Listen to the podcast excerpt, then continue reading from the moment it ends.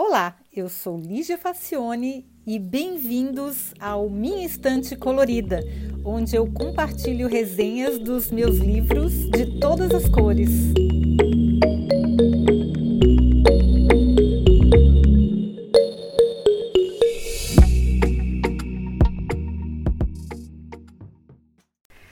Olá, começando mais uma semana com um livro bem interessante. E aí eu vou começar falando um pouquinho sobre o autor, que é o jornalista Franklin Foer. Ele, o primeiro emprego dele foi como editor de uma revista digital feminina chamada Underwire. E eu achei o trocadilho bem interessante, porque underwear é roupa de baixo e wire é fio. Então underwire ficou como alguma coisa por baixo dos fios. Eu achei que ficou criativo. Além dessa revista digital feminina, tinha uma outra sobre automobilismo e alguns sites dedicados à vida urbana. Todos pertencentes à Microsoft. Sim, a empresa do Bill Gates gerava conteúdo em vez de compartilhar o que os outros criavam. Eles não tinham tido a sacada ainda de compartilhar o que os outros produziam. E como todo início, foi bastante confuso. Não se sabia com que frequência eles deviam atualizar as publicações, os leitores davam palpites em tudo, o tempo todo, e os jornalistas não sabiam como lidar. E foi assim que ele começa, ele começou o livro.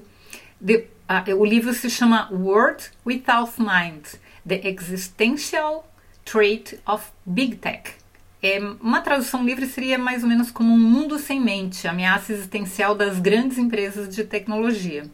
E ele fala sobre como as grandes corporações estão crescendo em um mundo sem limites, em que os monopólios tecnológicos aspiram moldar a humanidade em um formato que eles imaginam ser o ideal.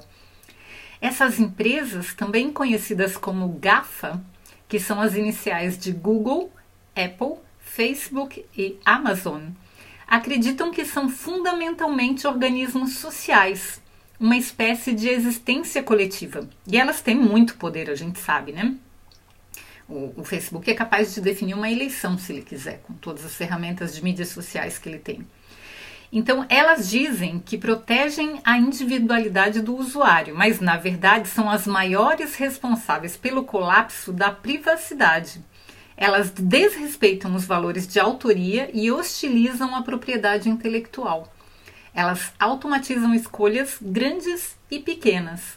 Os seus algoritmos sugerem o que devemos ler, assistir, para onde viajar, o que comprar, que pessoas convidar para o seu círculo de amigos, enfim, tudo, praticamente todas as decisões importantes na nossa vida.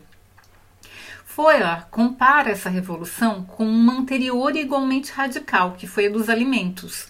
As grandes corporações também colocaram os pratos prontos sobre as mesas uma facilidade nunca vista antes.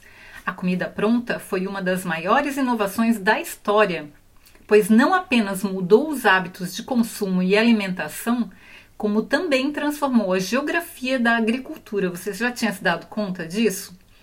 A eficiência e a abundância de opções, exatamente o que nos oferecem as GAFA, na verdade escondem os mesmos ingredientes de base milho e carne com muito sódio e muita química para parecer que são coisas diferentes. Mas a base é sempre a mesma: milho e carne.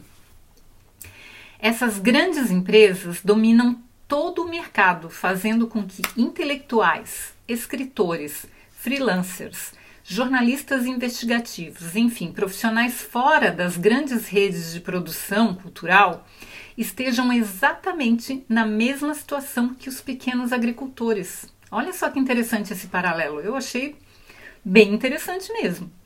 A questão é que, para sobreviver, até mesmo os jornalistas mais sérios tiveram que se adaptar aos algoritmos. Isso significa que, na busca insana por cliques, acabam dando atenção a teorias conspiratórias, histórias dúbias e sensacionalistas, e a ignorantes populares, que depois acabam sendo eleitos por conta do espaço que tiveram. Né? A gente conhece bem essa história. Bom, não basta o veículo publicar matérias sérias e embasadas, é preciso crescer exponencialmente até o infinito na audiência. Isso que é o problema, né? O autor defende a tese que essas empresas destruíram algo precioso no ser humano, que é a capacidade de contemplação e de reflexão. Elas criaram um mundo onde estamos constantemente sendo observados e sempre distraídos. Ele diz que essas companhias querem alterar a evolução humana, transformando-nos todos em ciborgues, pois nossos celulares já são a extensão da nossa memória e o nosso comportamento já é todo orientado por algoritmos. Foyer insiste que nós não estamos amalgamados com máquinas, nós estamos é com as empresas que fazem essas máquinas. Antes do sucesso estrondoso do Vale do Silício, monopólio era uma palavra pejorativa e os Estados Unidos, guardiães do capitalismo, orgulhavam-se da livre concorrência. As Big Techs conseguiram convencer o mundo que o gigantismo é um bem social urgente, necessário para a harmonia global. Olha, gente, que distorção, hein? O fenômeno é tão forte que o sonho dourado da maioria dos fundadores de startups é ser comprado por uma dessas gigantes. E em que ponto a gente chegou, né? É, e essa concentração de poder leva à homogeneização disfarçada de variedade o que não é nada bom. Então, eu, eu gostei muito da, do, do paralelo que ele faz entre a comida e, e, essas empresas que, na verdade, são empresas de informação e de formatação de comportamentos, na verdade, né? Que elas foi mudada a, a nossa maneira de comer, assim como a nossa maneira de pensar e se relacionar com os outros, que é bastante preocupante. O livro começa contando sobre os primórdios do Vale do Silício e seus principais influenciadores. Ele fala da guerra de egos, da história de Larry Page, que é o fundador do Google, cujo pai, um dos primeiros especialistas em inteligência artificial da história, tinha como objetivo de vida reproduzir o cérebro humano. Olha só que interessante, o pai do Larry Page. Ele criou o filho para continuar a sua missão de maneira quase religiosa. E o Google conseguiu, né? Assim, eles estão trabalhando para isso. Aliás, o termo devoção religiosa pode ser aplicado a muitos tecnólogos, como Ray Kurzweil, que eu já até resenhei aqui um livro sobre ele, que é, que é sobre a mente, sobre a reprodução da mente, que acredita que a tecnologia resolverá todos os problemas dos humanos, que, segundo ele, no futuro não se diferenciarão em nada das máquinas eu gosto muito da análise do Yuval Harari a respeito disso, que a gente vai ter um desafio muito importante aí no futuro. Eu ando ouvindo bastante os podcasts com as palavras, palestras e as entrevistas do Yuval Harari. E a gente vai voltar a falar sobre isso porque é uma coisa muito importante mesmo. Existe no livro também um capítulo para falar só sobre o Mark Zuckerberg, que é do Facebook, outro para falar sobre o Jeff Bezos, da Amazon, e até o Bill Gates da Microsoft, que foi o primeiro patrão dele, né? Foi analisa as origens da cultura do Vale do Silício vinda da contracultura dos hippies dos anos 1960, para tentar entender como chegamos ao ponto de hoje. O autor ele não acusa os fundadores das grandes empresas de serem vilões malvados. A sua análise mais aprofundada nos leva à conclusão que eles são apenas pretensiosos na melhor das boas intenções, acreditam que sabem o que é melhor para o mundo e vão moldando tudo à sua maneira numa espécie de populismo lucrativo. Foi a conta também como a sua visão e análise do ambiente tornaram-no persona não grata no Vale do Silício, não é de se admirar, né, com essa visão. Jeff Bezos pediu sua cabeça por conta de um artigo não muito elogioso ao Amazon que ele publicou no jornal em que trabalhava, o New Republic. O livro é uma espécie de desabafo do jornalista que acredita que os algoritmos são, hoje, os maiores inimigos da democracia. E que a nossa fé na tecnologia não é consistente com a nossa fé na liberdade, uma vez que a nossa privacidade está sob ameaça. A ideia de livre concorrência no mercado também está em risco e a disseminação estratégica de fake news e teorias conspiratórias cria um ambiente ideal para o autoritarismo, que é o que a gente está vendo hoje bastante, né?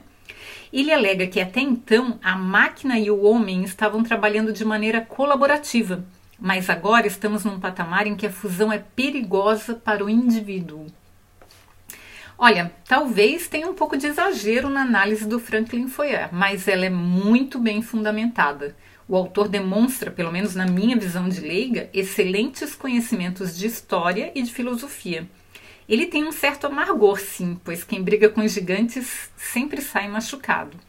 Mas eu acredito que vale a pena prestar atenção no que esse moço diz. Recomendo muito, recomendo bastante, porque é uma obra para a gente refletir como é que nós chegamos até aqui, para onde é que nós estamos indo e talvez o que, que a gente pode fazer para mudar um pouco esse rumo que está se desenhando, que não é o mais favorável para os seres humanos.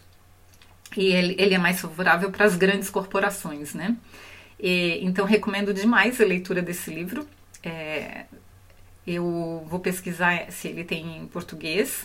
Sempre lembrando que a versão escrita dos podcasts está na descrição, o link está na descrição da, do episódio. E se você está ouvindo é, esse podcast no Spotify ou em algum outro agregador de podcasts, queria dizer que existe um site específico para os podcasts do Minha Instante Colorida que se chama. O endereço é minhainstantecolorida.com e lá você vai poder é, consultar os podcasts por assunto, por tema e inclusive sempre que tem uma versão em português do livro ou pelo menos em inglês ou esteja à venda no Brasil, na Amazon do Brasil pelo menos, eu coloco o link direto que você só clica e compra. Eu já fiz a pesquisa para você. Então é só ir lá no minhainstantecolorida.com, tá bom, gente? Então até o próximo episódio, eu espero que vocês tenham gostado.